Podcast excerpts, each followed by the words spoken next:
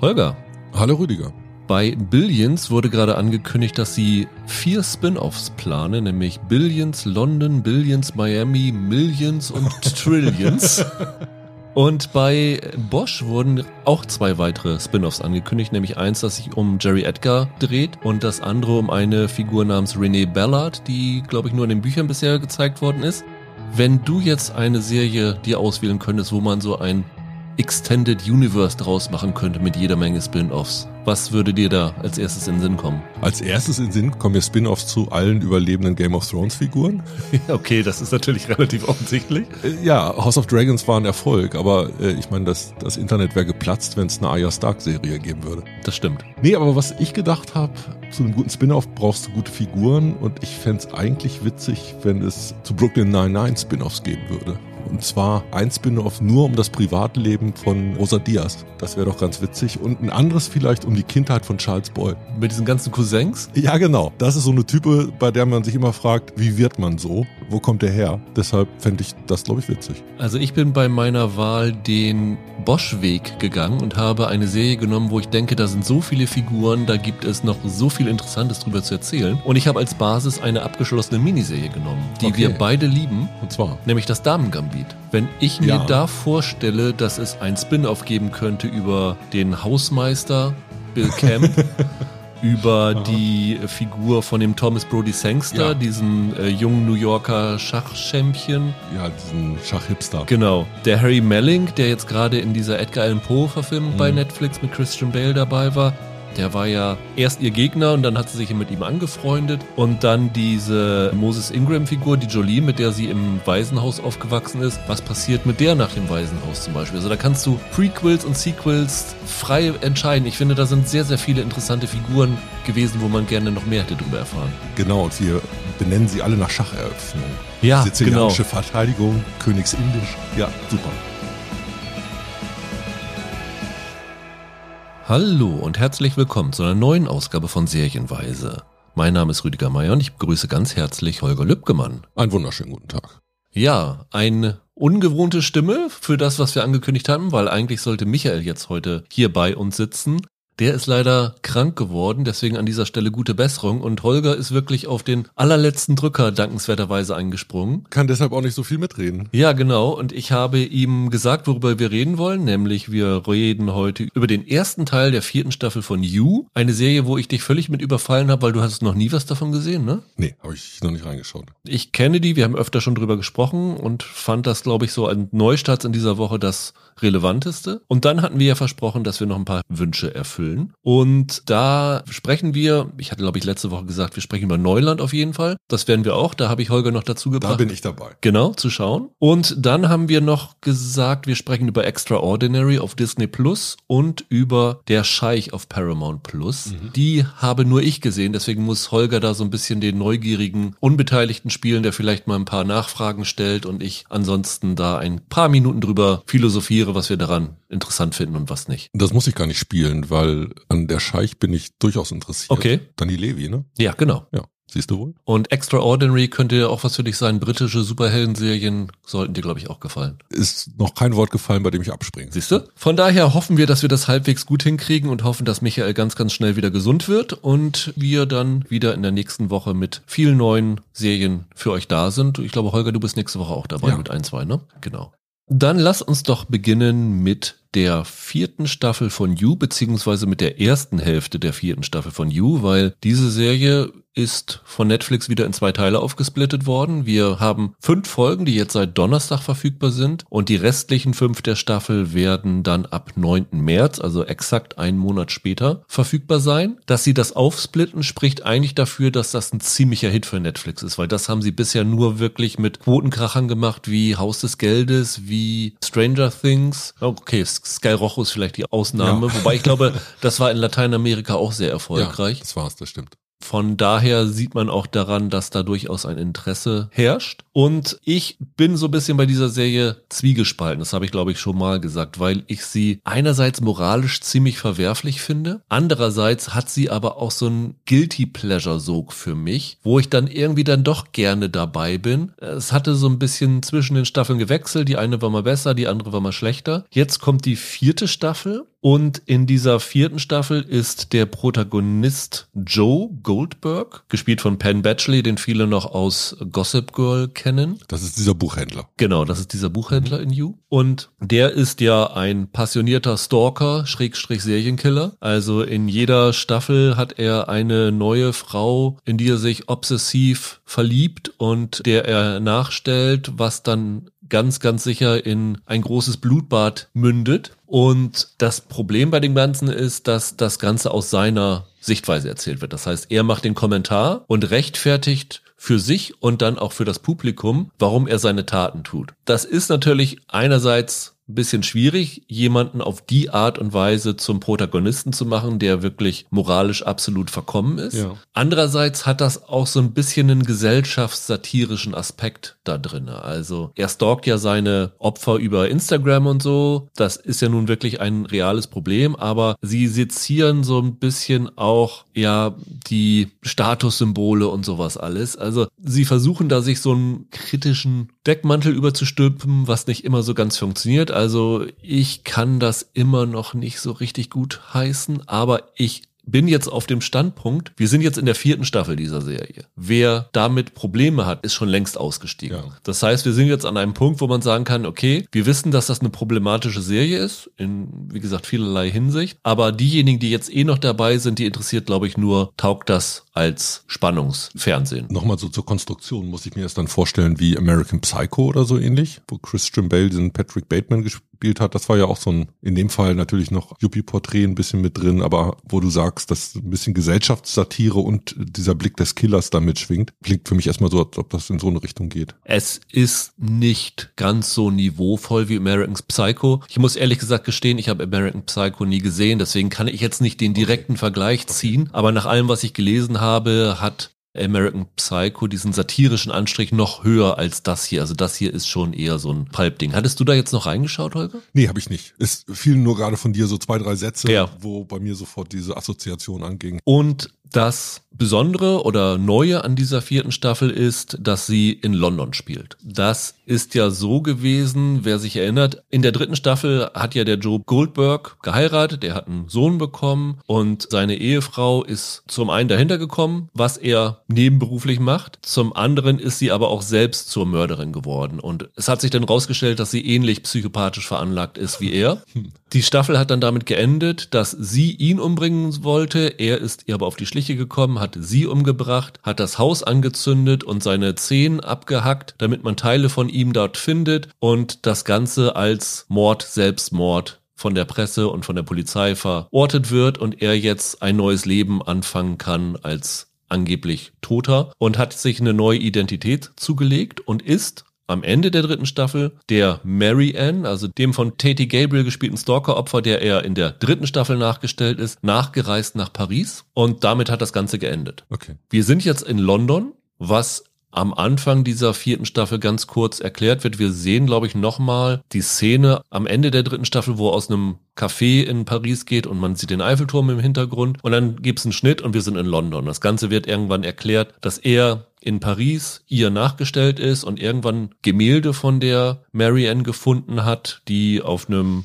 Künstlermarkt in der Stadt verkauft werden. Das hat aber eine Bekannte von ihr verkauft und er ist dann dahinter gekommen, dass sie auf einer Ausstellung oder so einer Messe oder irgend sowas in London ist und dann ist er nach London hinterhergereist ja. und hat sich dort als Literaturprofessor an einer Uni unter dem Namen Jonathan Moore niedergelassen und versucht dann, wie eigentlich jede Staffel, sein altes Leben hinter sich zu lassen und neu anzufangen und hat natürlich dem Morden wieder abgeschworen und dem Stalken wieder abgeschworen, außer der Marianne, hinter der er immer noch her ist. Aber natürlich geht das so schnell nicht. Was sind denn die Stärken der Serie? Warum guckt man das? Die Stärken dieser Serie sind, dass es durchaus gute Wendungen und überraschende Wendungen gibt. Okay. Es ist wirklich spannend und dieser Penn Batchley muss man wirklich sagen, durch diesen Voice-Over, der diese ganze Serie ja. über begleitet, also dieser ganze Kommentar, den er über das Umfeld, über sich selbst über seine Obsession macht, die sind ziemlich gut geschrieben und auch sehr gut in ihrer Art von ihm vorgetragen. Also das hat so einen Sogeffekt, was er da spielt. Also spielt das letztendlich immer noch so mit dieser Faszination des Bösen? Ja, es spielt mit der Faszination des Bösen, aber die Sache ist, in You gibt es eigentlich keine so richtig tollen Figuren. Also jetzt hier in dieser vierten Staffel ist er ja nun in diesem Uni-Ding und naja, anfreunden kann man nicht sagen, aber er lernt dann so einen anderen Professor kennen, der führt ihn so in die High Society ein, der hat da ein bisschen Geld, beziehungsweise hat eine Freundin, die viel Geld hat. Das ist die Hauptfigur in dieser Staffel. Das ist Kate, die wird gespielt von Charlotte Ritchie. Und über die lernt er dann halt so Lady Phoebe heißt eine und irgendeine Prinzessin, ich glaube aus Nigeria ist sie kennen und irgendwelche Künstler kennen und wirklich so ganz abgehobene Posch-Leute, mhm. wo du denkst, ja okay, das ist alles Abschaum. Also wenn er die tötet, ist das kein Verlust so halbwegs. Das ist dann halt dieser ja gesellschaftssatirische Aspekt, okay. der da rein spielt. Mhm. So ein bisschen kann man sagen, ja, die haben es verdient. Das ist natürlich dann auch das moralisch problematische. Aber es ist jetzt nicht so, dass jede Staffel quasi so ein unterschiedliches Oberthema hat oder so, so einen unterschiedlichen Aspekt seiner Persönlichkeit in den Vordergrund rückt. Das könnte man sich ja vorstellen, wenn alles offensichtlich um diese Täterfigur gesponnen ist. Nee, das ist tatsächlich nicht so. Also das ist schon relativ redundant ab und zu. Deswegen waren zwischen zwischendurch die zweite, dritte Staffel, die hatten schon durchaus Schwächen. Ja. Ich fand immer, die hat sich ganz gut ausgezeichnet, wenn sie gute Opfer oder das Umfeld des Opfers besetzt haben. Zum Beispiel in der zweiten Staffel ist die Schwester von der Nachbarin, an der er auch Interesse hat. Die wurde gespielt von Jenna Ortega. Sie hatte ja vorher schon noch so ein paar Rollen, aber das ist für mich so das erste Mal gewesen, dass ich auf sie aufmerksam ja. geworden bin. Da hat sie schon rausgestochen in dieser kurzen Rolle. Und hier ist das auch wieder so. Also die Charlotte Ritchie ist super besetzt. Das ist ja, ja so eine britische Darstellerin. Ich habe schauspielerisch noch nicht viel von ihr gesehen, aber ich gucke gerne auf YouTube die ganzen Folgen von Taskmaster, dieser britischen Show, und da war sie in der elften Staffel dabei. Und da fand ich sie schon sehr klasse. Und hier ist dann auch noch zum Beispiel einer dabei, den wir in der nächsten Woche auch noch sehen, nämlich Ed Speliers spielt einen Politiker, der offensichtlich darauf aus ist, Bürgermeister von London zu werden. Der ist auch in der dritten Staffel von Star Trek Picard dabei, okay. als okay. der Sohn von Beverly Crusher, das kann man schon erzählen. Und der hatte ja die Hauptrolle in Aragon und war in Downton Abbey mal kurz dabei. Es ist auch so ein englischer Schauspieler, sieht so ein bisschen aus wie der junge Mentalist, finde ich. Ich habe erst immer gedacht, oh, Simon Baker hat sich aber gut gehalten. aber das ist Ed Speliers. Und das Problem ist halt, dass sich das irgendwann ein bisschen abgenutzt hat. Ne? Er hat ein neues Stalking-Opfer, er rechtfertigt das für sich. Es gibt dann halt auch immer ziemlich blutige Morde, das muss man auch sagen. Die Serie ist jetzt nicht gerade harmlos. Also hier hier auch in dieser, ich glaube, zweiten Folge ist es, gibt's ein Ding, wo jemand zersägt wird. Also das ja. ist mindestens so schlimm wie in der gefesselt Miniserie von Amazon. Okay. Aber was sie jetzt hier neu machen, ist, dass sie jetzt ein bisschen anderen Aspekt in das Ganze reinbringen, der in gewisser Weise die Problematik verschärft, dass das moralisch schwierige Erzählweise ist. Andererseits aber auch einen ganz guten neuen Dreh reinbringen, weil er, ich finde, das kann man verraten, hat dann irgendwann eine Partynacht mit diesen ganzen reichen Schnöseln und bekommt dann da Alkohol und Absinth und sowas alles eingeflößt und weiß dann gar nicht mehr, wie er nach Hause gekommen ist, wacht dann auf seinem Sofa auf und auf dem Tisch liegt der Nachbar mit einem Dolch in der Brust und ist tot. Okay. Und dann muss er halt diese Leiche entsorgen und sowas alles, weil er geht davon aus, er hat das selber irgendwie im Suff, ohne sich daran erinnern zu können, getan. Und dann stellt sich aber raus, dass das nicht so ist, sondern er hat auf seinem Handy eine App installiert bekommen, über die man anonyme Messages, die auch gleich gelöscht werden, verschickt. Und dann bekommt er halt von jemand anderem Nachrichten und der oder die gibt dann zu, dass sie das oder er das gemacht haben und versuchen dann herauszufinden, warum er dann so diese Leiche so entsorgen konnte und so gewieft da war und kommt dabei der Vergangenheit von diesem okay. Joe auf die Spur. Das wäre ja normalerweise die klassische Erzählung, dass ja. mit jeder Staffel er weiter Ballast aus der Vergangenheit mit sich rumschleppt und eigentlich eine Enttarnung immer näher kommt, weil nach und nach die Leute sich zusammenreimen, wo er war, gibt es Mordfälle. Ja, und dadurch, dass er jetzt hier in Anführungsstrichen selber das Opfer ist, hast du natürlich nochmal eine sympathischere okay. Perspektive auf den. Das ist ein bisschen ein Problem, aber es ist natürlich auch relativ spannend, muss man wirklich zugeben, dass sie das jetzt so machen. Aber es gibt jetzt keine zweite Ebene, dass ihm irgendjemand auf der Spur ist, dass es Polizisten gibt, dass es Ermittlungen gegen ihn gibt. Naja, in der allerersten Folge tritt jemand auf, der ein Privatermittler ist, der von dem Vater seiner Frau ausgeschickt worden ist. Also es gibt durchaus Verbindungen in die Vergangenheit. Und dieser Stalker, wie gesagt, der ihn stalkt, der findet halt auch die Sachen über seine Vergangenheit raus. Und da schwingt natürlich immer die ja. Gefahr mit, dass er enttarnt wird, weil er gilt ja offiziell als tot. Er wurde aber, glaube ich, halbwegs mit diesen Taten in Verbindung gebracht. Wenn er jetzt leben würde, dann würde man ihn recht schnell Interpol oder Scotland Yard.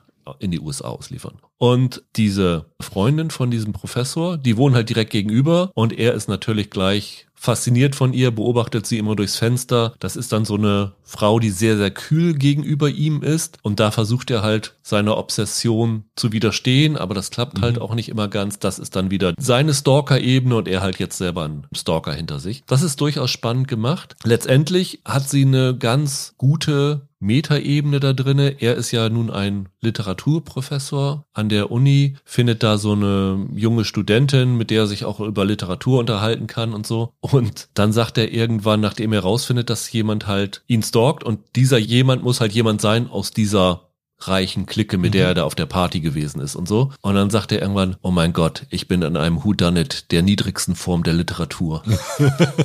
und dann spielt das halt auch so mit Agatha Christie-Tropen, diese ganze Staffel. Ne? Er versucht okay. dann rauszufinden, wer ist das Ganze. Es gibt dann halt immer diese Zusammenkünfte von den ganzen Leuten, die auf einem Landhaus sind und sowas alles. Und du weißt halt, der Täter ist der irgendwo drinne, wie kann er den enttarnen? Und da wir jetzt hier nur die erste Hälfte haben, ich habe auch alle fünf Folgen schon gesehen und wir sind nach diesen fünf Folgen an einem Punkt angekommen, wo wir und wo er weiß, wer jetzt derjenige ist oder diejenige ist, der dahinter steckt. Okay. Also der Cliffhanger ist halt, er weiß es jetzt und wie geht das Ganze jetzt weiter? Also es ist jetzt nicht so, dass es wirklich so ein Hammer-Cliffhanger ist, wo jemand in Lebensgefahr ist und wie kommt er da wieder raus, sondern es ist eher so, die Karten sind jetzt auf dem Tisch und jetzt wird es die zweite Hälfte wahrscheinlich zu so einem Duell zwischen diesen beiden Psychopathen. Und weiß man was, ob das Ding schon verlängert wurde oder ist das jetzt vielleicht das, sogar das große Serienfinale? Das ist gut möglich, dass es das Serienfinale ist, soweit ich weiß. Netflix-Verhältnisse sind ja. das ja schon viele Staffeln. Ja, das liegt aber auch daran, das ist ja eine Serie, die Netflix abgekauft hat. Das ist, okay. glaube ich, damals, will jetzt nichts Falsches sagen, aber ich glaube bei Lifetime oder so gestartet. Und Netflix hat das dann sich geholt, weil es ganz gut lief. Und dann ist es ab der, ich glaube, es war sogar so, dass der Sender noch das für eine zweite Staffel verlängert hatte und Netflix dann aber schon die zweite Staffel exklusiv okay. gebracht okay. hatte. Und also ist jetzt bei Netflix die dritte Staffel, die äh, exklusiv dort läuft. Ich glaube, das wird hier sehr stark von den Zahlen abhängen. Kann gut sein, dass sie da nochmal was ranhängen. Es ist natürlich was, wo es jetzt nicht unbedingt sein muss. Und es wirkt jetzt aber auch schon ein bisschen so, als ob sie versuchen würden, diese auserzählte Erzählweise so ein bisschen aufzurütteln mit dem Ganzen. Ich weiß jetzt nicht, was sie danach noch wieder Neues, Tolles bringen wollen, um das Ganze nochmal irgendwie zu revolutionieren. Das europäische Setting, finde ich, funktioniert ganz gut. Okay. Dass die jetzt in London drehen und nicht in Paris wie vor, Gott, wie, wie lange ist das schon her, dass die, ich glaube vor zwei Jahren oder ja, vor anderthalb Jahren, als die dritte Staffel lief, hat wohl damit zu tun, dass es in London günstiger sein soll zu drehen als in Paris. Okay. Warum auch immer. Also das hatte wohl finanzielle Gründe. Ich glaube, Penn Batchley hat das in einem Interview gesagt. Aber das ist ganz hübsch. Ich finde, London ist viel gedreht worden, aber so richtig abgenutzt finde ich die Location irgendwie nicht. Ich finde, da gibt's immer noch hübsche Orte. Das ist Allerdings natürlich so ein bisschen das gleiche Problem wie Emily in Paris, auch wenn es ein ganz anderes Genre ist. Das ist natürlich ein sehr amerikanisierter Blick auf Großbritannien. Emily in Paris wird ja oft vorgeworfen, zu Recht, es bedient Stereotypen über ja, Frankreich ja, ja. und so wie Emily sich durch Paris bewegt, kann sich niemand wirklich bewegen, weil die Locations sind irgendwie total weit auseinander und sie ist von einem zum anderen Mal da und das hast du hier auch. Das hatte ich schon sofort gedacht, als auf deiner Seite das Wort Absinth gefallen ist. Ne? Das ist auch so eine Vorstellung von Amis.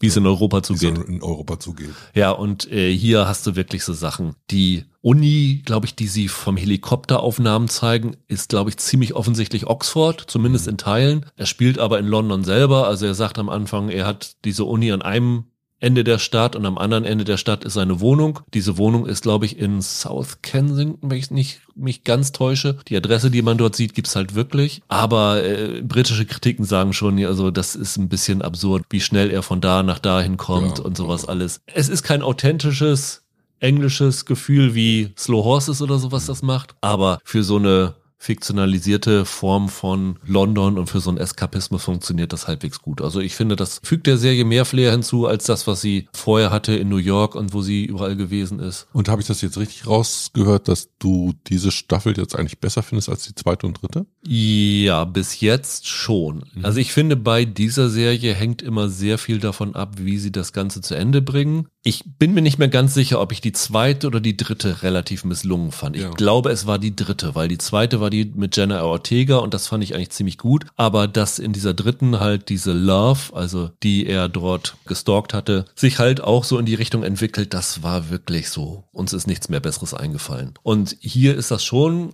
eigentlich ganz gut gemacht. Das Interessante ist ja, das Ding heißt ja You, weil er seine Stalking-Opfer immer in seinem Off-Kommentar als You mhm. anspricht. Okay. Und hier ist You halt die Person, die ihn stalkt. Also mit der redet er als You dann immer. Das ist noch so ein bisschen so eine Umdrehung. Funktioniert für mich halbwegs gut. Also ich habe mich da gut unterhalten gefühlt. Ich werde mir den zweiten Teil, glaube ich, auch angucken. Immer mit den Einschränkungen, wie gesagt, man muss sich ein bisschen distanzieren von dieser Hauptfigur, immer wieder bewusst machen, dass das ein schlimmer Typ ist und wenn sein Stalker Erfolg hätte, wäre es auch genauso wenig schlimm, wie wenn er irgendwelche Abschaum umbringt. Aber es ist wirklich schon so, dass man, und das ist ein ganz mieses Gefühl, finde ich, zwischendurch immer Sorge um diesen Joe hat. Okay. Und das ist sowas, was ich eigentlich nicht haben will. Da muss ich mir immer wieder sagen, ah, ah, lass dich hier nicht von dieser Serie einwickeln. Aber ja, es ist definitiv was, was mit den Wörtern Guilty Pleasure absolut perfekt umrissen ist. Okay. Also das ist nichts, was wirklich serienneu erfindet, was überragend ist, aber die benutzen sehr, sehr effektiv die Klaviatur von Thrillern, von Psychopathenporträts. Also die wissen schon ziemlich gut, was sie dort machen. Also dahinter steckt ja Sarah Gamble, die hatte vorher unter anderem an, ich glaube, Supernatural mitgearbeitet und vor allen Dingen Greg Berlanti, der ist ja verantwortlich für dieses ganze Arrowverse und was weiß ich wie. Das ist, glaube ich, neben Dick Wolf derjenige, der die meisten Serien parallel am, am Laufen hat. Der weiß schon, wie man ich sag mal, den Zuschauer manipuliert. Das funktioniert halbwegs. Also es klingt besser, als meine Vorurteile waren.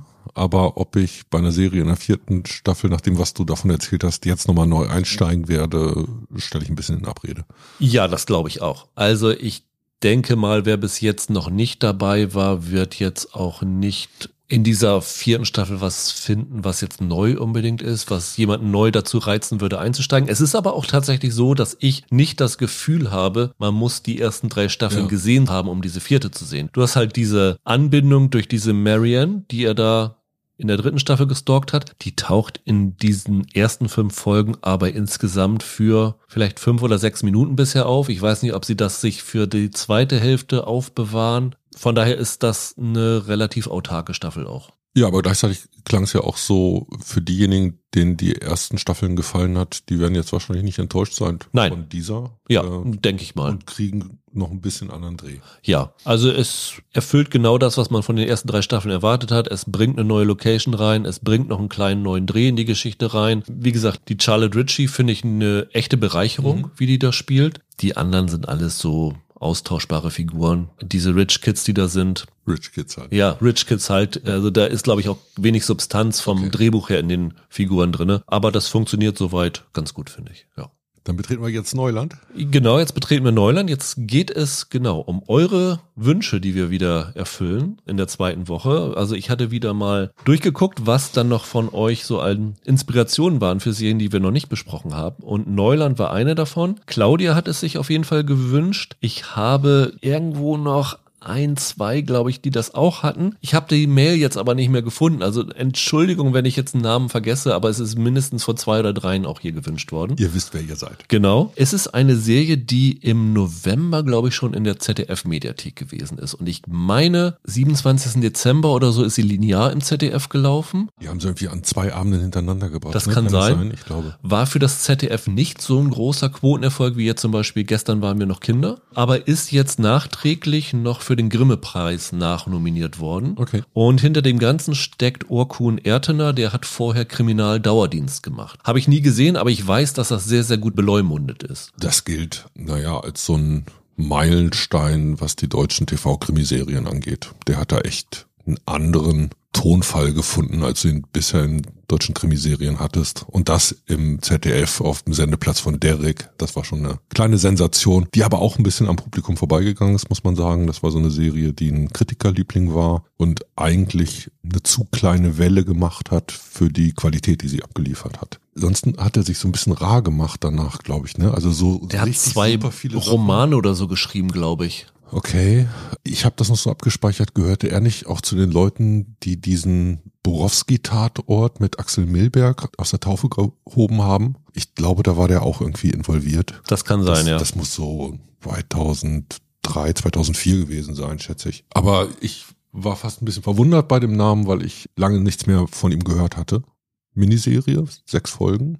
Genau, alle so 40, 45 Minuten lang. Mhm. Und Claudia hatte in ihrer E-Mail geschrieben, dass ich ja bei gestern waren wir noch Kinder gesagt hatte, das hatte so ein bisschen gewirkt wie so ein deutscher Versuch von Big Little Lies, so ähm, mit einem Mord als Klammer und im Umfeld der Reichen und wo dann diese Fassade alles zusammenbricht. Und da meinte sie, da hatte sie gar nicht so die Assoziation mit, aber bei Neuland hatte sie die Assoziation. Und das kann man, glaube ich, auf jeden Fall so unterstreichen. Wie würdest du das Ganze denn beschreiben? Also erstmal, was ist das für ein Genre? Ja, Thriller-Drama würde ich schon sagen. Ja, Psychodrama? Also wenn es Thriller wäre, würde es den Thriller unterwegs ganz schön verlieren. Ja, das stimmt. Das ist nämlich eine Besonderheit. Das Ganze geht eigentlich los mit einem vermissten Fall die Mutter von zwei Töchtern, alleinerziehend beziehungsweise geschieden. Alexandra heißt die, ne? Genau. Wird vermisst und das Ganze treibt ihre Freundin erstmal um. Die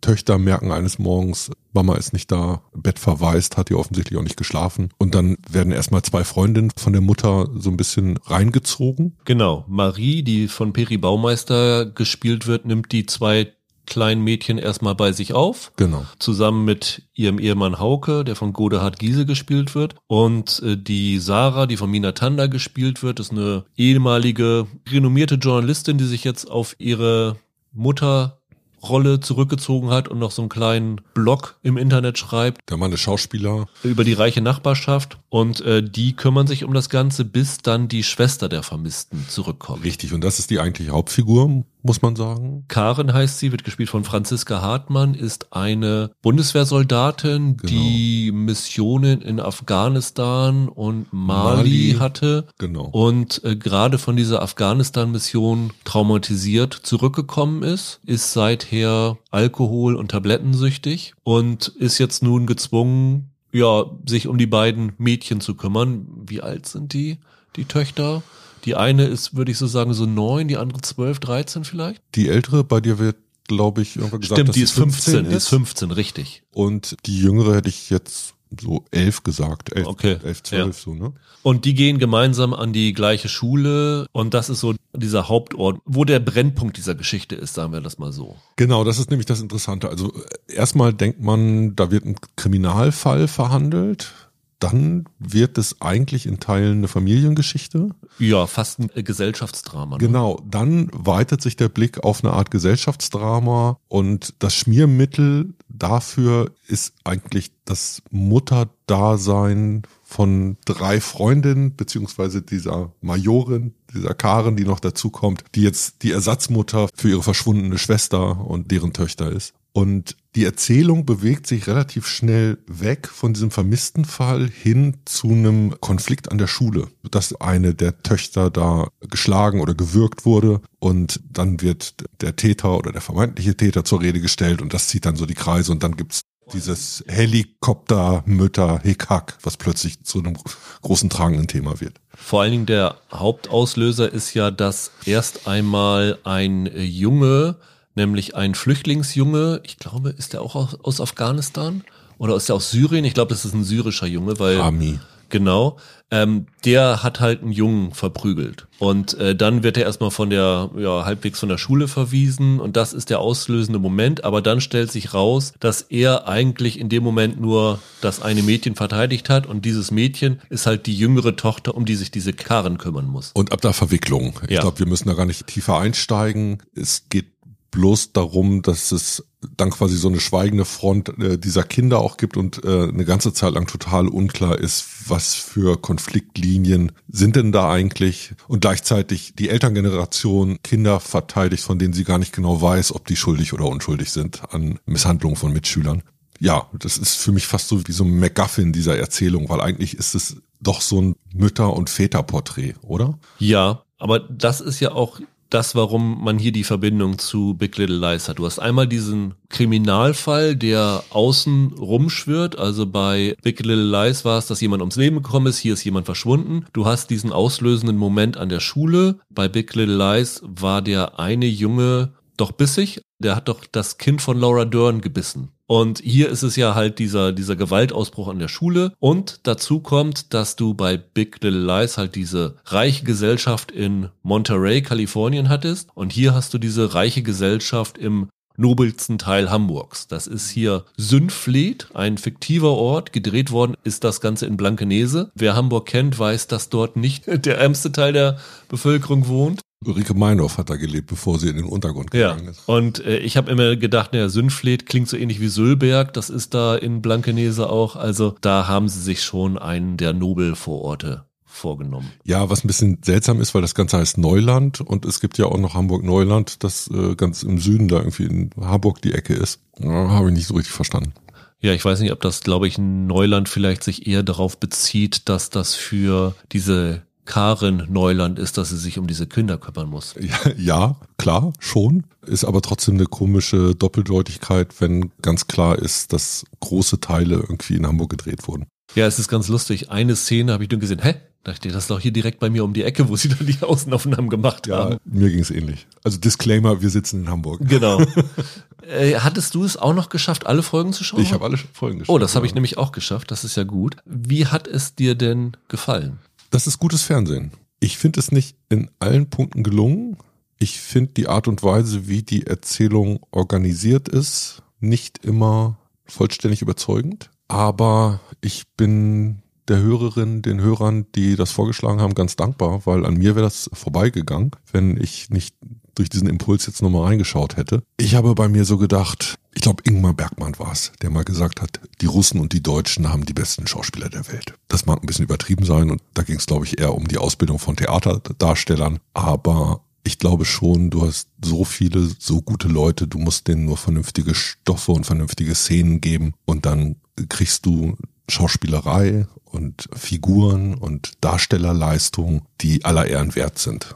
Und das habe ich hier in Teilen auch gesehen. Also ich fand die weibliche Hauptrolle Franziska Hartmann. Franziska Hartmann Überragend, ja. hervorragend. Das hat wirklich Spaß gemacht, die zu sehen, weil sie so gut war in der Rolle. Und das geht dann aber weiter bis in die Besetzung der Nebenrollen. Selbst Darsteller, bei denen ich vorher so ein bisschen unsicher war. Mina Tanda ist mir unklar, wie hochkarätig ich die einschätzen soll als, als Schauspielerin. Hat hervorragend funktioniert in der Rolle. Die hat hier, die haben wir noch nicht erwähnt, ja, so eine kleine Fehde mit der von An- Anneke, Anneke Kim, Kim Sanau, Sanau. gespielten Anke Ritter. Das ist so eine Verlagschefin und die haben so einen langschwelenden Konflikt, der jetzt immer ausbricht. Ja, Anneke Kim Sanau ist auch eine sensationelle Darstellerin. Bei der dachte ich am Anfang, äh, was lässt sie sich denn mit so einer kleinen Rolle abspeisen, bis man merkt, dass die extrem gehaltvoll ist und dass irgendwann jede Szene von ihr auf Messerschneide steht, so ein bisschen. Also das Frauenquartett ist überragend. Also Peri Baumeister auch. Was Ja. die gerade in der letzten Folge spielt, das ist schon oberste Etage. Äh, da ist es auch wieder so, dass das letzte Mal hat man sie mit Maske in einem Netflix-Film gesehen, ne? Blood Red Sky von Oh Peter ja. Torwart, äh, wo sie diese Vampirin an Bord von einem Flugzeug spielt. Diesmal eine ganz andere Rolle. Ich hatte das Gefühl, das ist so ein Porträt von so einer Art neuen Bürgerlichkeit das da in Szene gesetzt wird. Vor ein paar Jahren gab es so Romane um so bürgerliche Hipster in Berlin Mitte.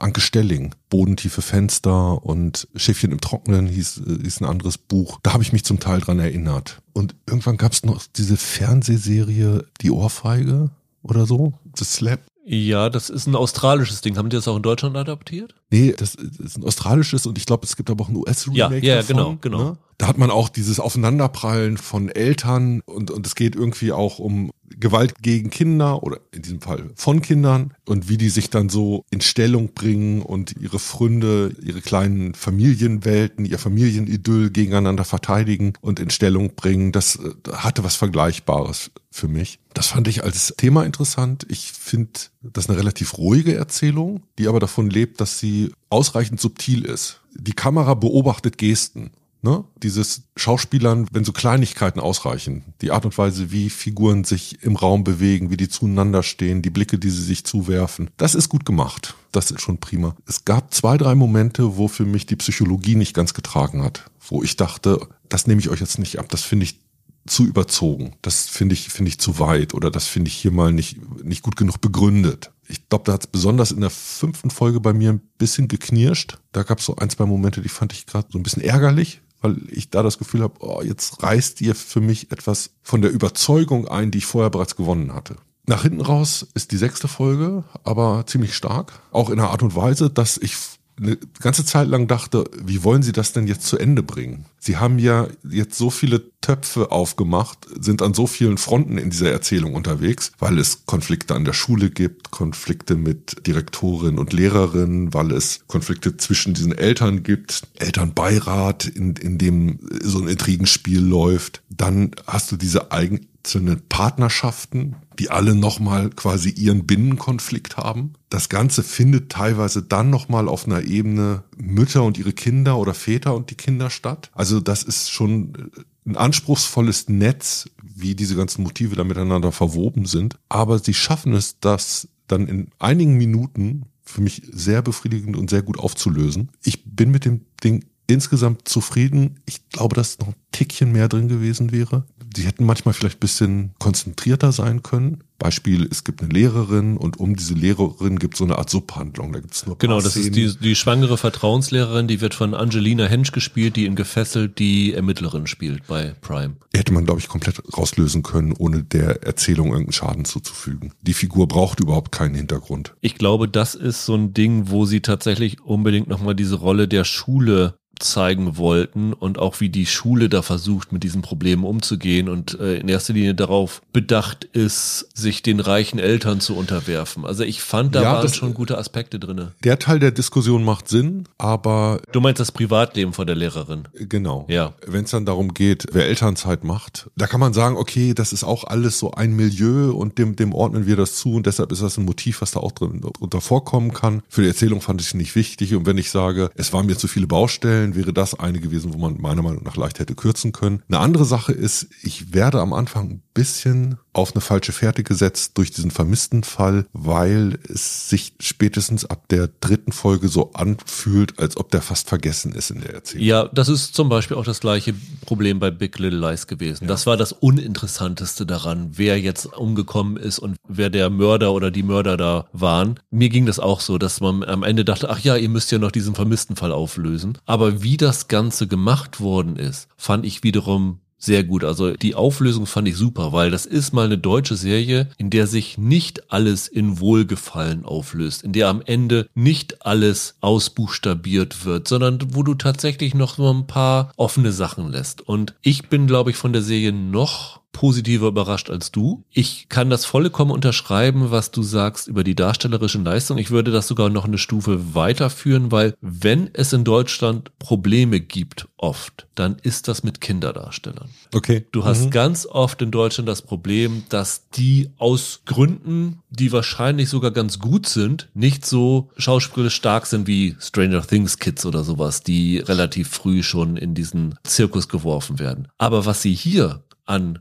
Jungschauspielern gefunden haben. Also Lene Oderich spielt die ältere Schwester Lea. Die ist toll, ja. Die ist toll. Annie Lade spielt die jüngere Schwester Zoe. Die muss nicht so viel machen, weil sie sehr, sehr verschlossen ist nach diesem Zwischenfall. Aber ich finde, die hat durchaus viel Ausdrucksstärke in ihrer Mimik. Das fand ich wirklich gut. Und dann hast du noch den Omran Saleh, der spielt den Rami, also diesen Flüchtlingsjungen, der da unfreiwillig in dieses Zentrum gerät. Das fand ich echt stark, wie der da spielt, auch wenn er dann zwischendurch als Übersetzer benutzt werden muss. Also es gibt manchmal so ein Unwohlsein, wenn man merkt, große und wichtige Szenen in so einer Erzählung werden auf die Schultern von Kindern gepackt. Das stellt sich hier nicht so richtig ein, weil sie das gut gelöst haben. Und das halte ich nicht nur den Leistungen dieser Kinder zugute, sondern da hat die Regie sich sehr geschickt angestellt und auch das Drehbuch wusste, mit welchen Limitierungen sie vielleicht zu arbeiten haben. Das ist toll. Das ist mit einem hohen Bewusstsein eingesetzt. Jens Wischnewski war der Regisseur, ich glaube, bei allen Folgen, wenn ich mich nicht ganz täusche. Und was ich hier aber auch super finde, ich finde, die Serie ist extrem gut konstruiert, was das Drehbuch angeht. Vom Aufbau her, von dieser ganzen Geschichte, fand ich das sehr, sehr gut im Angang. Ich würde dir durchaus zustimmen, dass sie das vielleicht ab und zu mal ein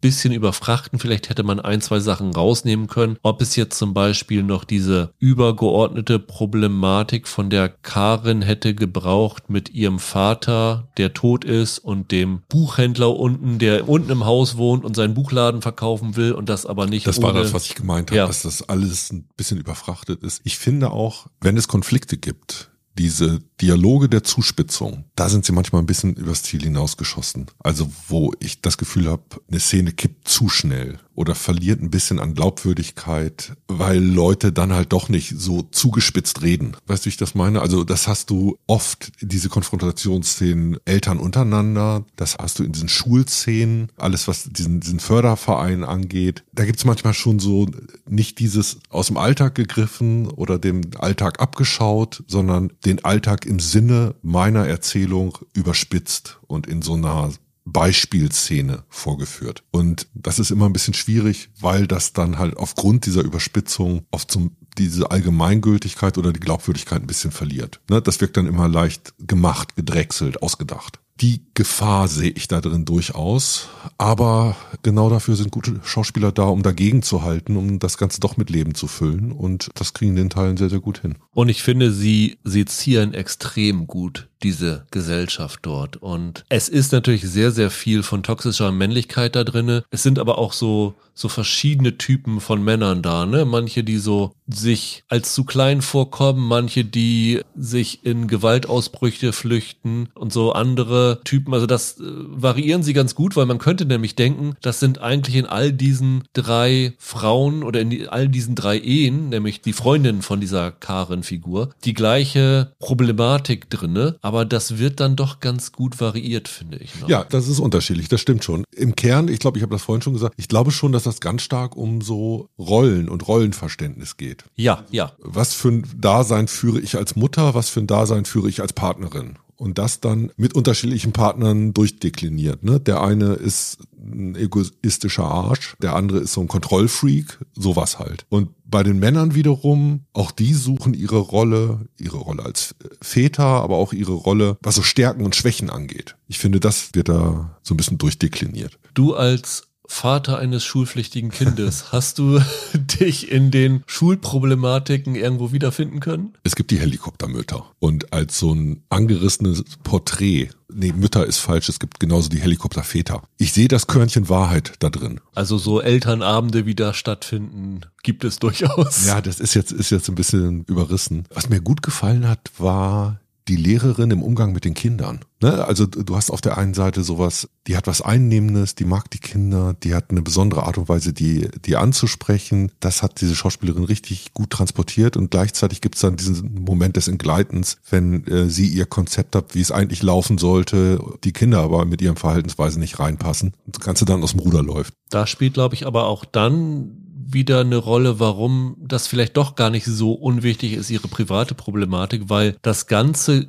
gerät für sie auch außer Kontrolle in dem Moment, wo sie ihr eigenes Leben nicht unter Kontrolle hat, ne? Ja. Also das soll ja ein bisschen so zeigen, du kannst dich nicht komplett Severance-mäßig Beruf und Privatleben voneinander trennen, das spielt da immer rein und wenn da irgendwas aus dem Ruder läuft, dann kriegen das am Ende vielleicht auch die Falschen ab. Ja, also ein Teil der Erzählung ist ja zum Beispiel, dass das ein Milieu ist, das sich tolerant gibt, das aber eigentlich intolerant ist. Oh, da gibt's, ich glaube in der letzten Folge ein ultra guten Dialog, wenn der, ich weiß gar nicht, was seine Aufgabe dort ist, an denen die Karin sich dort wendet. Die es dann, gibt einen Typen vom Sozialamt. Genau, vom Sozialamt ist der. Wahrscheinlich vom Jugendamt oder Genau. Er stellt sich als vom Jugendamt. Genau. Yilmaz oder so heißt der. Und da stürmt sie einmal rein und beschuldigt ihn und dann geht er mit ihr raus und dann seziert er in so ein, zwei Sätzen diese ganze Scheinheiligkeit von diesen Eltern in diesen noblen Vororten, die sich wirklich als sozial tolerant geben, aber in dem Moment, wo das Ganze dort einklingelt, dann ist er wirklich himmelnötig. Ich kann das so nur erzählen, es Ja. gab wirklich in Blankenese, direkt meine ich am Golfplatz Falkenstein, ein Flüchtlingsheim. Und ich meine, da gab es ultra viele Proteste und hier auf der Ecke auch. Also in dem Moment, wo da halt so Flüchtlingsheime in diese noblen Gegenden kommen, da ist dann das auch für die auf einmal mit der Toleranz vorbei. Ja klar, als abstraktes Konzept funktioniert es, aber nicht, so sagt er, glaube ich, wenn, wenn Rami neben euren Sohn und Töchtern sitzen soll. Dieser Sozialamtsmitarbeiter Sergan Kaya spielt den. Der ist total interessant, weil das so eine Nebenfigur mit einem anderen Tempo zu sein scheint. Der ganze Film ist relativ ruhig erzählt und der bringt dann plötzlich aufgrund der Art und Weise, wie er redet, eine totale Schnelligkeit und Frische da rein. Das ist ganz interessant. Und das ist auch toll, weil Leute, die für den Staat arbeiten, werden normalerweise im Fernsehen nicht so dargestellt. Die dürfen nicht schnell im Kopf sein oder mit äh, einer gesunden Überzeugung oder mit einer guten, tollen Einstellung zu ihrem Job. Das ist ja ungewöhnlich. Das ist auch ein erfrischender Bruch, weil eine Schwäche kann man ja zum Beispiel sagen, gibt es in Deutschland, im deutschen Fernsehen irgendwie die Darstellung eines Soldaten, der in Afghanistan war und der ohne Trauma zurückgekommen ist? Ich glaube nicht. Nee. Die müssen alle ihr Trauma haben. Das kriegt die Hauptfigur hier auch aufgeladen, wo ich auch gar nicht weiß, ob man das so braucht für die Erzählung. Das kann auch einfach eine Frau sein, die einen besonderen Lebensweg gewählt hat, die in diesem militärischen Milieu unterwegs war, die rauere Sachen in ihrem Leben erlebt hat als andere und die dementsprechend überfordert ist, wenn sie jetzt plötzlich auf zwei Mädchen aufpassen soll. Reicht komplett. Ich brauche das gar nicht unbedingt. Das ist definitiv als Serie insgesamt sehr schwer erzählt. Also da gibt es sehr, sehr viele Traumata in allen Figuren, an allen Ecken und Enden. Das ist absolut kein leichter Stoff. Und das ist vielleicht ab und zu auch ein Problem. Das ist wahrscheinlich auch der Grund, warum das letztendlich beim ZDF nicht so Riesenquoten eingefahren Ja, hat. vielleicht. Weil das ist schon ein bisschen Arbeit, das zu gucken. Aber wenn das dann funktioniert, also es gab eine Szene dann zwischen der Anneke Kim-Sanau-Figur und deren Ehemann, Daniel, der wird gespielt von Christian Erdmann. Ja, das ist der harte Tobak. Also da, da bin ich echt zusammengezuckt. Es kam nicht aus dem Nichts, aber wie das gezeigt worden ist, boah, das bleibt mir in Erinnerung. Bei einer Sache war ich mir ein bisschen unsicher.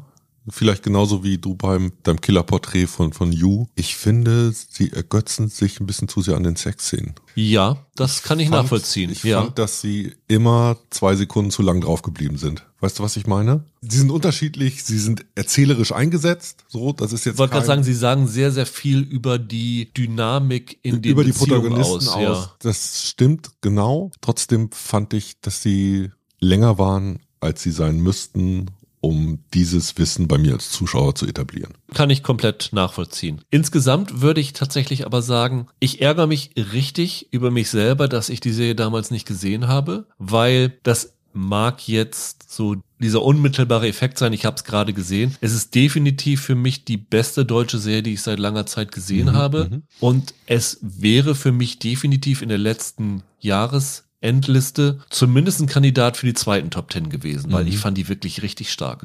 Ich fand dich auch gerade fast ein bisschen ungerecht, als du gesagt hast, dass das ein bisschen schwer zu schauen sei. Das habe ich so nämlich Nee, nicht empfunden. nee, nee, also das- für mich nee. ist das schon, schon Binge-Material Nee, gewesen. äh, äh, nee, ich finde es nicht schwer zu schauen. Ich finde das, das thematisch schwer. Du meinst, es kann ein bisschen Runterzieher sein? Ja, genau, genau. Okay, Also ja. es ist überhaupt nicht schwer zu schauen. Ich habe die sehr, sehr schnell durchgeschaut, weil sie schaffen es tatsächlich auch jetzt keine übertriebenen Cliffhanger zu benutzen, aber am Ende der Folge dann doch so, so Momente zu setzen, wo du sagst, ah, ich will jetzt unbedingt wissen, wie das Ganze weitergeht. Mhm. Das ist super, super schnell durchzuschauen, aber es ist harter Tobak. Gut. Dann kommen wir zum Scheich, der bei Paramount Plus läuft. Ich meine, das ist dann die erste deutsche Eigenproduktion von Paramount Plus gewesen. Federführend dahinter steckt Dani Levi, der sich inspirieren hat lassen von einem realen Fall, nämlich von jemandem, der sich als Scheich ausgegeben hat, einem Deutschen, glaube ich, und der dann in der Schweiz In der Schweiz, in der, ne? Ja. genau in der Schweiz aufgetaucht ist und da so Catch Me If You Can mäßig eine große Hochstapler-Ballade abgelassen hat. Ich glaube, kulminierend darin, dass er behauptet hat, er wollte Grasshoppers Zürich irgendwie finanzieren und dabei ist ihm dann die Schweizer Zeitschrift Blick auf die Spuren gekommen. Aber die haben mit der Enthüllung des Ganzen gewartet, bis sich die Verantwortlichen von dem Fußballverein so in die Nesseln gesetzt haben und da wirklich beschämt worden sind von dem Ganzen. Gewünscht, dass wir darüber sprechen haben, das Ganze Alexander, Peter K. und Peter W. Und ich habe jetzt leider nur zwei Folgen bisher von den acht gesehen. Ich glaube, es sind sogar alle acht schon verfügbar bei Paramount Plus. Von daher kann ich jetzt nur eingeschränkt darüber sprechen, aber ich fand es thematisch durchaus interessant. Und du bist, wie ich das vorhin rausgehört hatte, ein Dani Levy-Fan, weil ich hatte vorher noch nichts von ihm gesehen. Nee, so weit würde ich nicht gehen. Aber ich finde schon, der hat genügend gute Sachen gemacht, dass man interessiert sein kann, wenn was Neues von ihm kommt. Und irgendwie ist das ja so eine schräge, pikante Geschichte, dass es dann irgendwie so einen deutschen Familienvater aus irgendwie dann ja doch irgendwie so bürgerlichen Verhältnissen gibt, der dann auf so eine irrwitzige Idee kommt, da so eine Trickbetrügernummer als Scheich durchzuziehen. Und man denkt ja erst, sowas machst du im Sofa am Karneval. Das ist schon so ein, so ein Grundplot, der mir durchaus ein Schmunzeln wert ist. Das ist ja so immer diese Trickbetrügerstoffe. Da hat man das Gefühl, es gibt nicht wirkliche Opfer, ne? Also und letztendlich Ja. äh, selber schuld, wenn man auf sowas reinfällt. Ja, genau. Das ist natürlich auch so ein bisschen problematisch als Denke, aber da geht man ein bisschen anders ran, als wenn man es mit einem Serienkiller zu tun hat. Ja. Wie ist denn jetzt der Unterhaltungswert? Ich bin nach diesen zwei Folgen, die ich gesehen habe, ein bisschen zwiegespalten. Also ich habe mir dann auch versucht, so ein bisschen die reale Geschichte von diesem Volker Eckel, das ist der, der aus dem Schwarzwald war, der echte Scheich, durchzulesen. Und ich finde, Dani Levi nimmt hier wirklich nur diese Grundidee.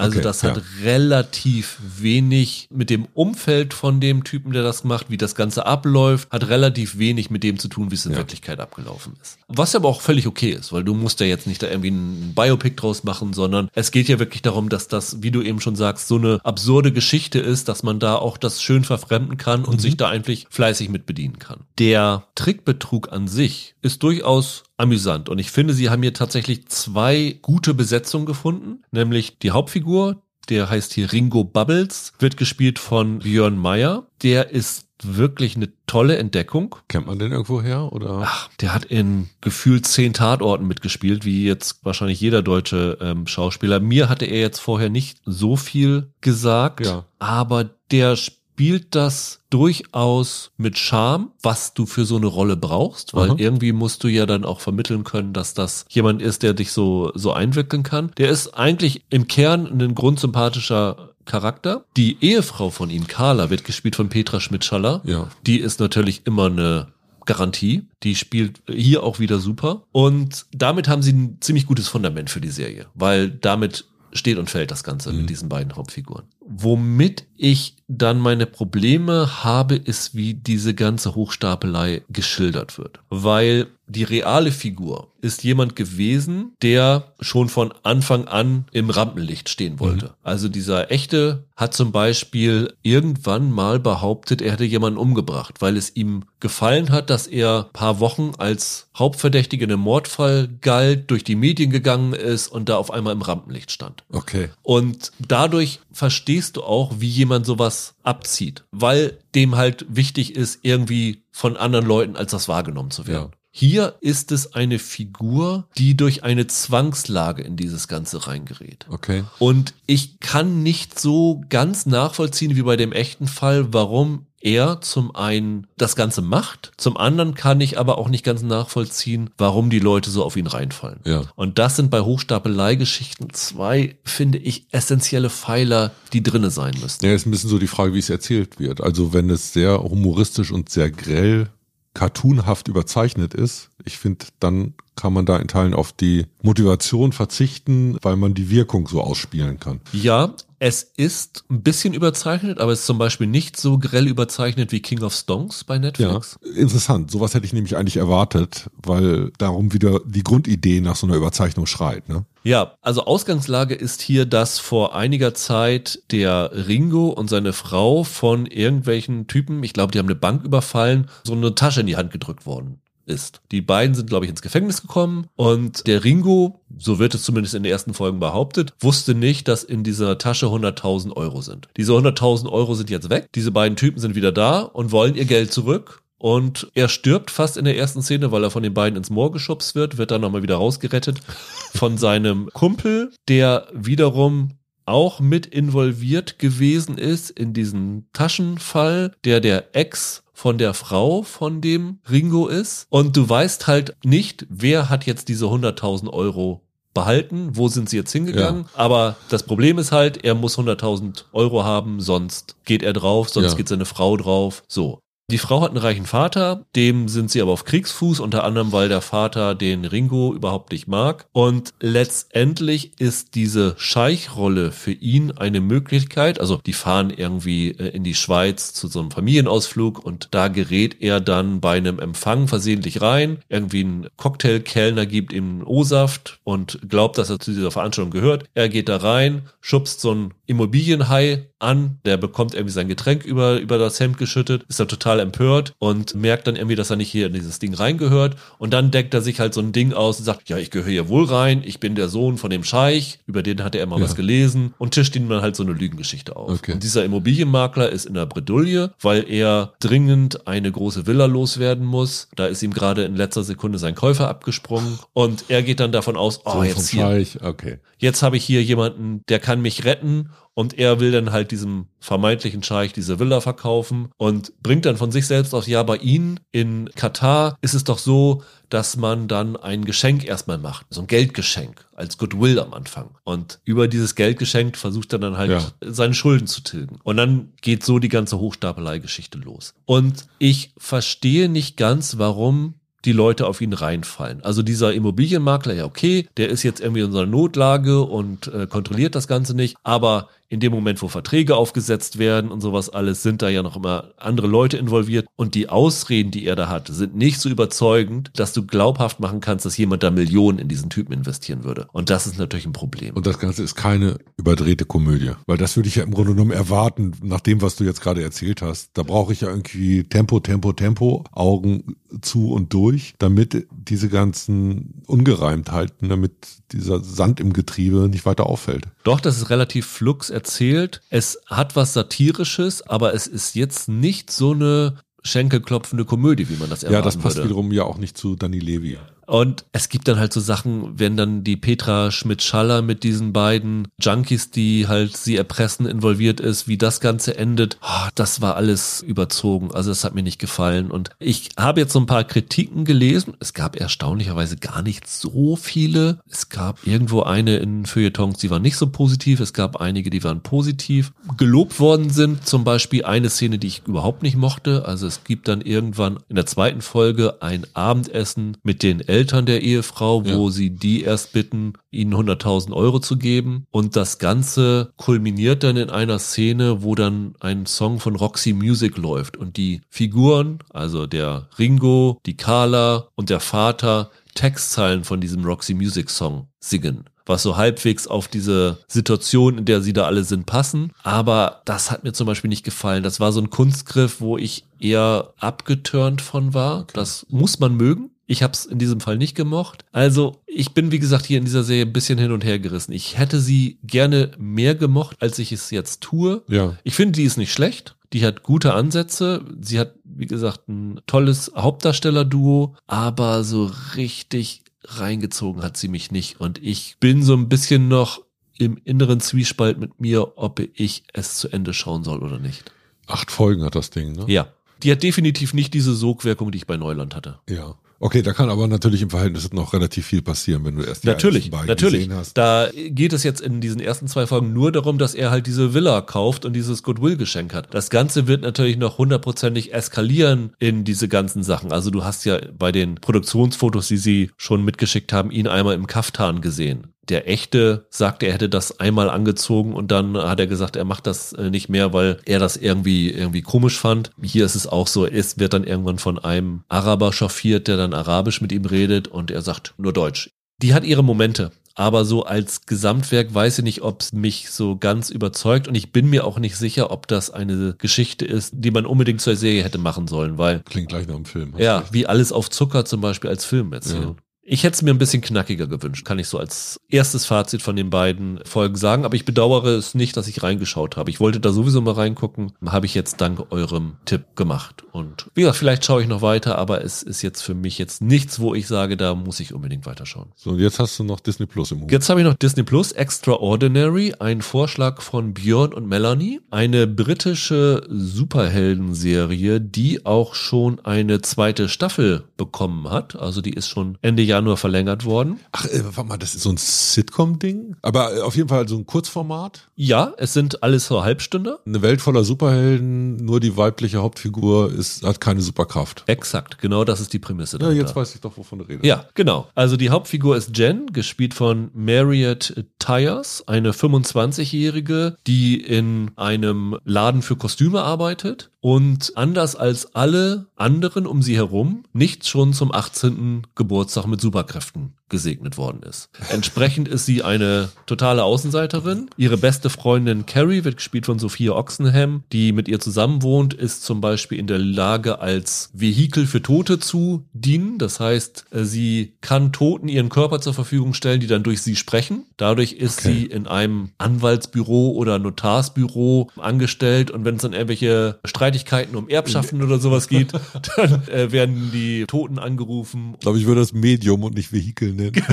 ja, genau. Ja, Medium ist ja noch was anderes, weil mit Medium kontaktierst du die Toten, ja. ja. Und sie ist so, ich wollte eben Wessel sagen, ihr On-Off Sexfreund kann fliegen. Der Freund von der Carrie Cash, der auch mit in der WG wohnt, äh, von Bilal Hasner gespielt, kann die Zeit zurückdrehen, aber immer nur für 10, 15 Sekunden oder sowas. Okay. Und das sind aber noch die, ich sag mal, die High-End-Superheldenfähigkeiten, die es in dieser Welt gibt, weil dass du Superheldenfähigkeiten hast, ist nicht unbedingt etwas, was ganz, ganz toll ist, sondern irgendwann will dieser Cash eine Avengers-Truppe zusammenstellen. Also so, so Superhelden ja. um sich scharen, mit denen er vor allen Dingen Frauen helfen kann. Und dann gibt's halt so ein Casting von Superhelden. Und dann gibt's so einen Typen, der sagt, ja, äh, mein Hintern ist ein 3D-Printer. Ja, okay. Und irgendwann bei einem Date lernt die Jen einen kennen, der immer nur einen Handschuh trägt, weil er sagt, ja, sobald ich jemanden berühre, bekommt der gegenüber einen Orgasmus. Okay, und du hast vorhin zusammengezuckt bei Sitcom. Das spielt jetzt nicht an einem Ort in einer Welt. Die sitzen nicht wie auf dem Plakat immer zu viert auf dem beigen Sofa in ihrer WG rum. Nein, es ist definitiv eine Comedy, aber es ist jetzt nicht das, was du so mit Sitcom verbindest. Also mhm. Also die sind natürlich in ihrer WG, aber die sind auch an den verschiedenen Arbeitsplätzen und äh, andere Locations mhm. dort. Ja, aber die zeichnen sich halt durch dieses Comedyhafte aus. Und die ist wirklich phasenweise brüllkomisch. Okay. Die ist ultra lustig, die hat wirklich geniale Ideen und die Ideen beschränken sich halt nicht auf diese Superkräfte. Die Superkräfte ist natürlich ein geiler Gimmick, weil du da wirklich mit jeder neuen Figur was machen kannst. Genau, du ja. kannst dir die schrägsten Sachen einfallen lassen. Aber die Serie funktioniert, weil sie in dem Zusammenspiel der Hauptfiguren unglaublich viel Charme haben, weil sie super guten Soundtrack in dem ganzen Ding haben, weil sie visuell echt gut erzählt ist und die ist wahrlich nicht teuer. Also die hat zwar so diese Flugeffekte und sowas alles mal mittendrin und irgendwer von denen kann halt auch durch eine Wand, aber das sind so Sachen, die kann man, glaube ich, heutzutage auf einem Computer zu Hause fast machen, was so die CGI-Effekte mhm. angeht. Aber die ist einfach mit ultra guten Dialogen gesegnet, mit einem wirklich guten Ensemble und wirklich cleveren Ideen. Und jede Folge hat, wie gesagt, nur 30 Minuten, aber da verpacken die so viele gute Ideen, dass das wirklich eine Freude ist, das durch, durchzuschauen. Ja, das wäre ja schön, wenn es mal wieder eine Comedy gibt, die funktioniert.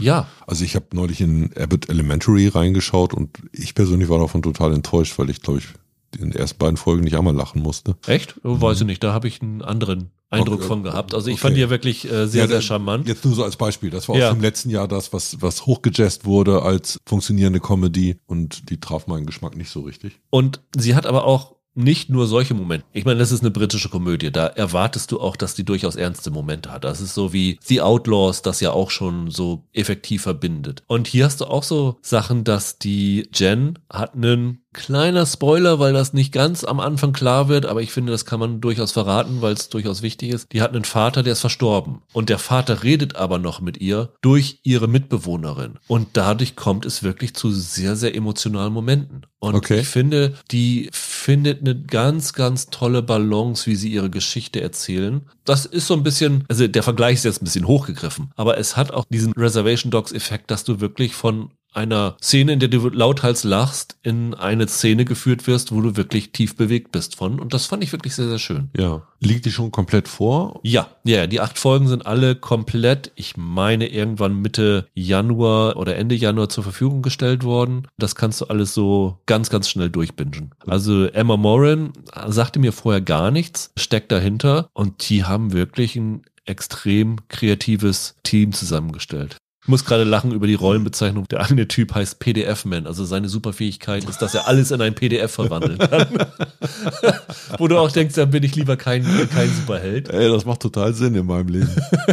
diese Prämisse halt mit ihr als einzige ohne Superkräfte, das ist halt eine kluge Variation, was du so in jeder Highschool-Serie hast, nämlich der Außenseiter oder die Außenseiterin, Ja. die halt sich nirgendwo zugehörig fühlt. Und das wird hier auf eine sehr, sehr originelle Art und Weise auch abgedeckt und das ist einfach klasse. Also das ist eine Serie, die ist jetzt nicht super anspruchsvoll, aber das macht wirklich eine helle Freude, sich da durchzubingen. Ich glaube, da werde ich reinschauen. Unter anderem deshalb, weil ich mir noch gar nicht so richtig vorstellen kann, wie das denn funktioniert. Mit dem Einsatz dieser Superkräfte. Für mich ist das so eine Papierprämisse, die dann wirklich wahrscheinlich sehr gut geschrieben sein muss, damit das abhebt. Und das will ich sehen. Erwarte nicht, dass du siehst, wie PDF-Man irgendwas im PDF verzeichnet, weil das ist halt so ein Ding, Ja, klar. Äh, das wird dann halt nur erwähnt und Ja, du ja. stellst dir dann im Kopf vor, hä, wie, wie geht das denn so? Ja.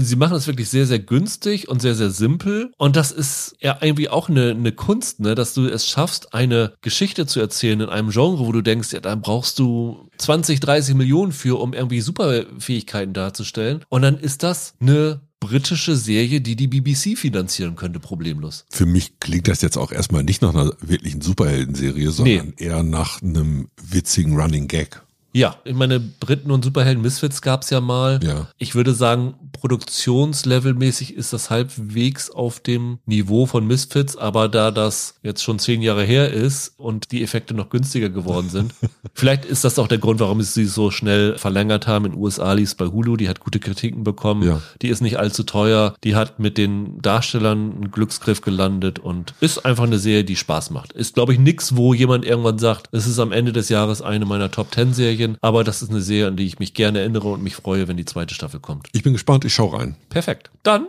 soll es das für heute gewesen sein. Ich hoffe, wir haben auf die Schnelle trotzdem ganz ordentlichen Podcast zusammengekriegt. Danke dir nochmal, Holger, für den schnellen Einsatz. Da nicht für, wie man bei uns sagt. Genau, da nicht für, genau. Und dann hören wir uns in der nächsten Woche wieder, dann nur mit neuen Serien. Aber wie gesagt, eure anderen Vorschläge behalte ich im Hinterkopf. Und wenn mal wieder eine Lücke auftritt, dann werden wir auch da drauf zurückgreifen. Weißt du schon, welche Serie nächstes Mal? Ja, nächste Woche auf jeden Fall Star Trek Picard, Staffel 3, Carnival Row, Staffel 2. Auf die man lange warten musste. Drei Jahre, glaube So ich, ein ungefähr, bisschen. ne? Ich Ne? Ja. Ich habe die Paramount Plus Serie A Thin Line auf dem Zettel. Wenn Michael wieder gesund ist, vielleicht noch Tales of the Walking Dead, weil da Michael, weil, weil Walk- Michael und Walking Dead, genau. komplett gesehen hat, müssen wir da seine, sein Wissen anzapfen. Und irgendwas war noch, also die nächsten Wochen ist wirklich sehr, sehr viel, was jetzt an neuen, neuen Dingern Ja, startet. Also da werden wir ziemlich ausgelastet sein und euch einiges präsentieren können. Bis dahin, habt ein schönes Wochenende, bleibt gesund, macht's gut, ciao, ciao. Tschüss.